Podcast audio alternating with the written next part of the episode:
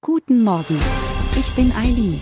Sie hören den Immobilienwiki-Podcast auf Spotify, Apple und überall, wo es gute Podcasts gibt. Präsentiert von Immobilienerfahrung.de.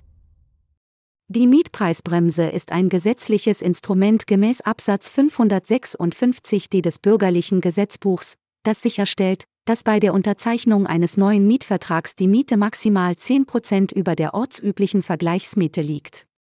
Wenn die Miete mehr als 10% über dem örtlichen Mietspiegel liegt, hat der Mieter das Recht, die Miete zu senken.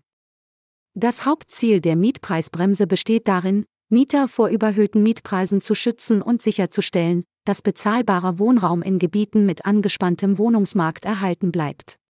Die Umsetzung der Mietpreisbremse liegt in der Verantwortung der einzelnen Bundesländer, die festlegen, für welche Orte sie gilt.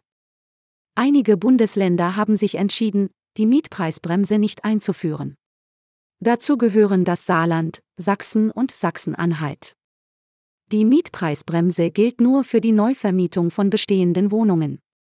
Für Neubauten haben Vermieter die Freiheit, die Mietkosten frei festzulegen. Dies soll Investoren nicht demotivieren, neuen Wohnraum zu schaffen. Alle Details und viele weitere Fachbegriffe können Sie online in unserem Wiki auf der Webseite von immobilienerfahrung.de nachlesen. Den Link finden Sie in der Beschreibung. Um keine Folge mehr zu verpassen, abonnieren Sie unseren Podcast. Bis zum nächsten Mal.